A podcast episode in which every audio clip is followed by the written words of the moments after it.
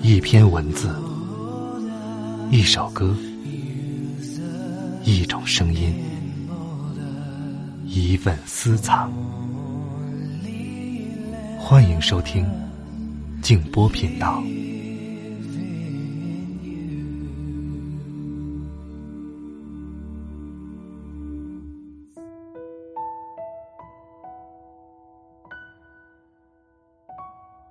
人生没有那么多的假设，现实是一个一个真实的耳光打在你的脸上，喊疼，毫无意义，唯有一往无前。晚上好，朋友们，我是静波，欢迎来到静波频道。刚才这段话出自饶雪漫。今晚要和大家欣赏的这段文字，来自作家严歌苓的作品《波西米亚楼》。在人生的一次重要的考试面前，他的父亲曾坚定的对他说：“考好考不好又有什么关系呢？所有的学校都不要你，爸爸也要你。”如果你喜欢本文，请推荐给更多的朋友听。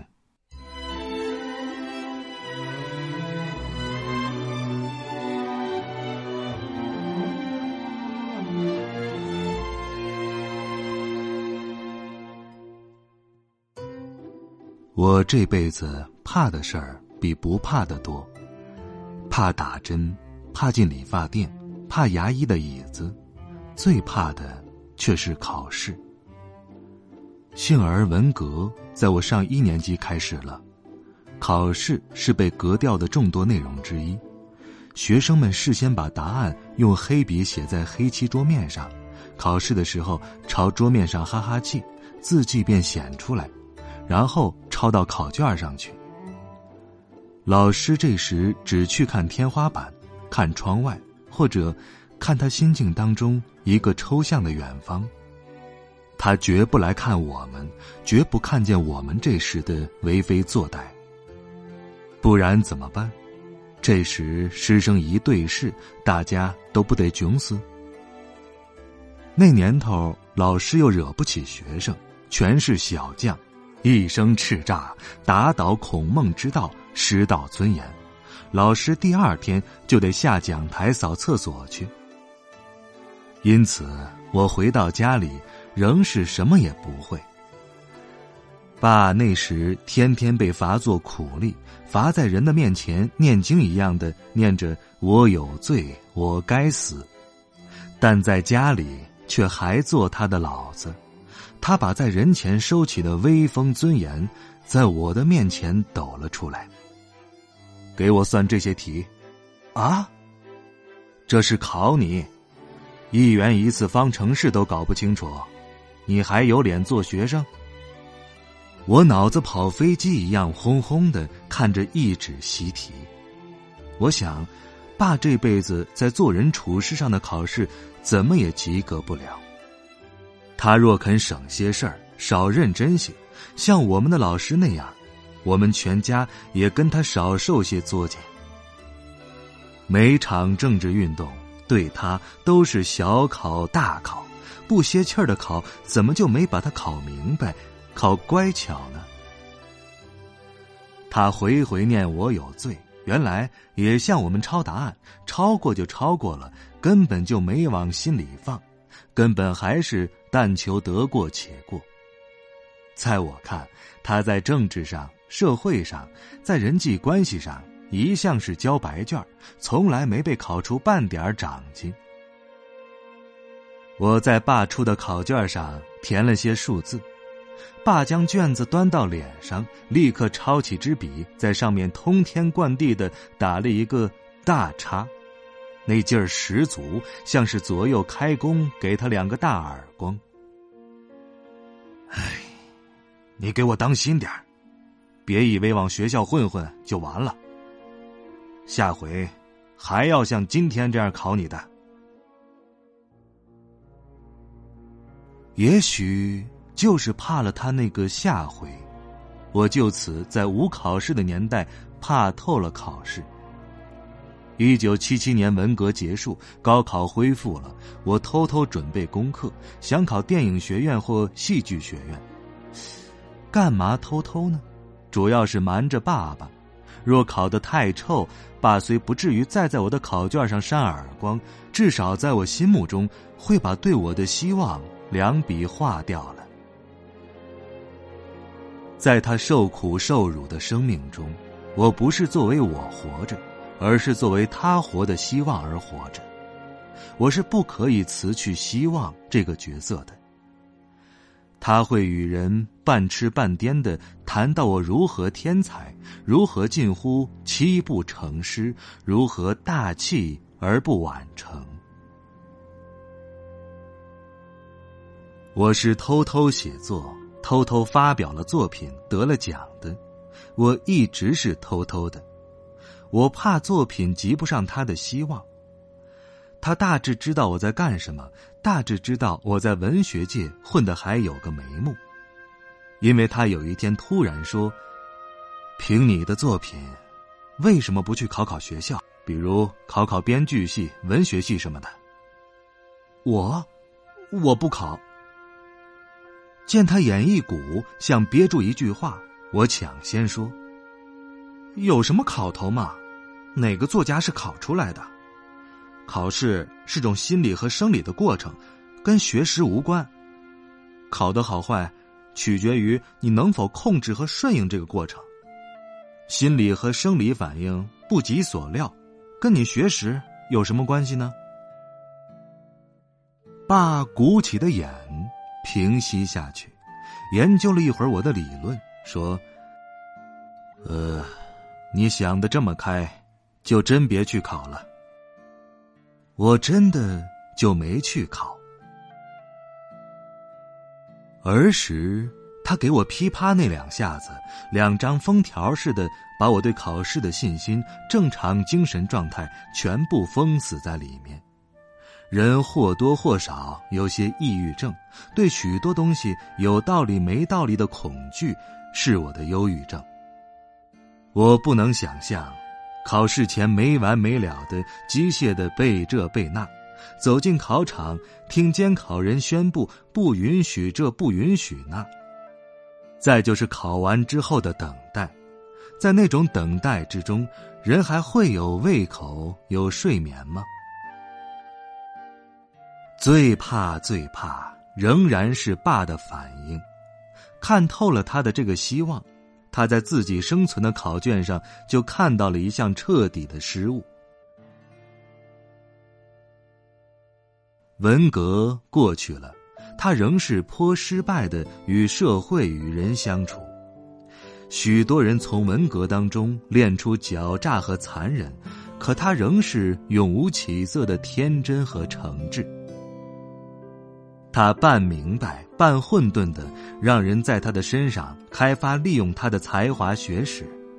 当我看见一个文霸以合作为名，不劳而获的用霸的心血脑汁在名望上步步登高，我惨笑着，霸此生这张巨大无形的考卷哦，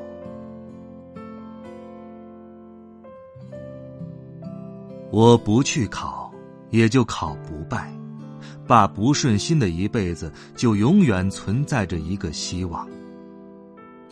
而美国是躲不过考试的，托福、GRE 资格考，你还没从这考场的椅子上起来，那场考试又把你压下去。美国孬的好的大学都是机械化，只认得考试上的数码，不认天才成就。我想取巧，便跟学校负责录取的办公室打了电话。你好，我想跟系主任谈一次话。你的文件中缺两份考试结果。呃，我可以跟系主任约个时间吗？哦，当然可以。等你两个考分出来以后。啊不，我想尽快和他谈谈。哦。好极了，那请你尽快的完成两项考试吧。所以我只能去考。考前一个礼拜，我心里老是出现葬礼进行曲。在这进行曲当中，我想到爸那蹉跎的一生，还想到万一考不好，我奖学金就落空了，房钱、饭钱以及继续读语言学校的钱，该从哪儿来呢？有人偏在这时告诉我，头科考不好的话，以后考会更难的。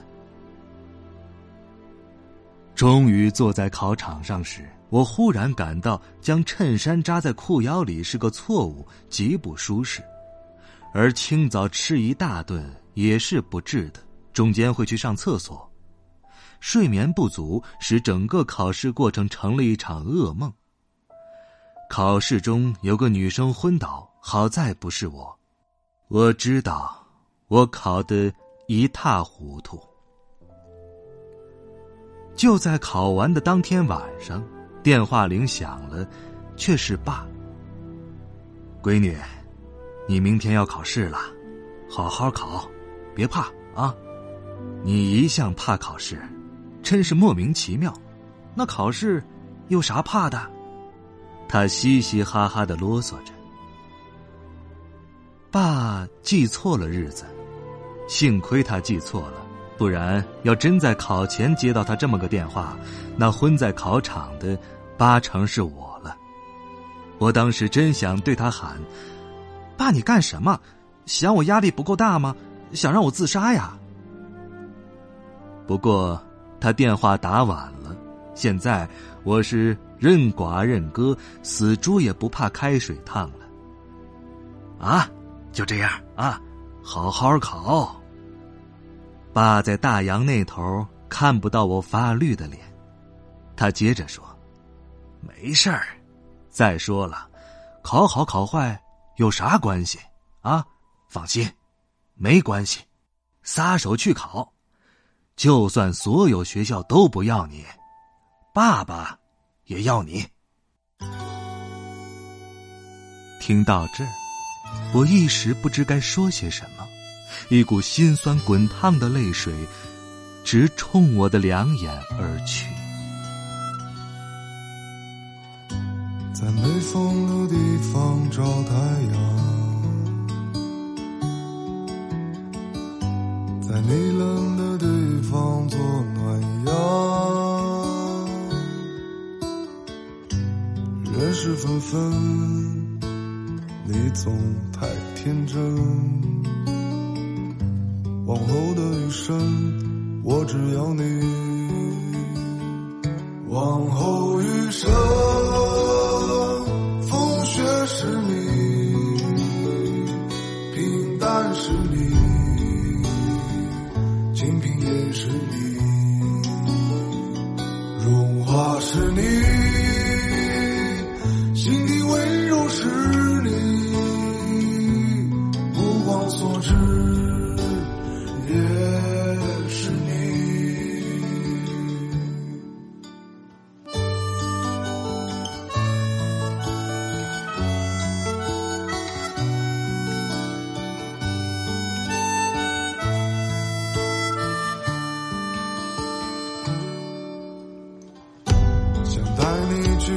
晴空万里。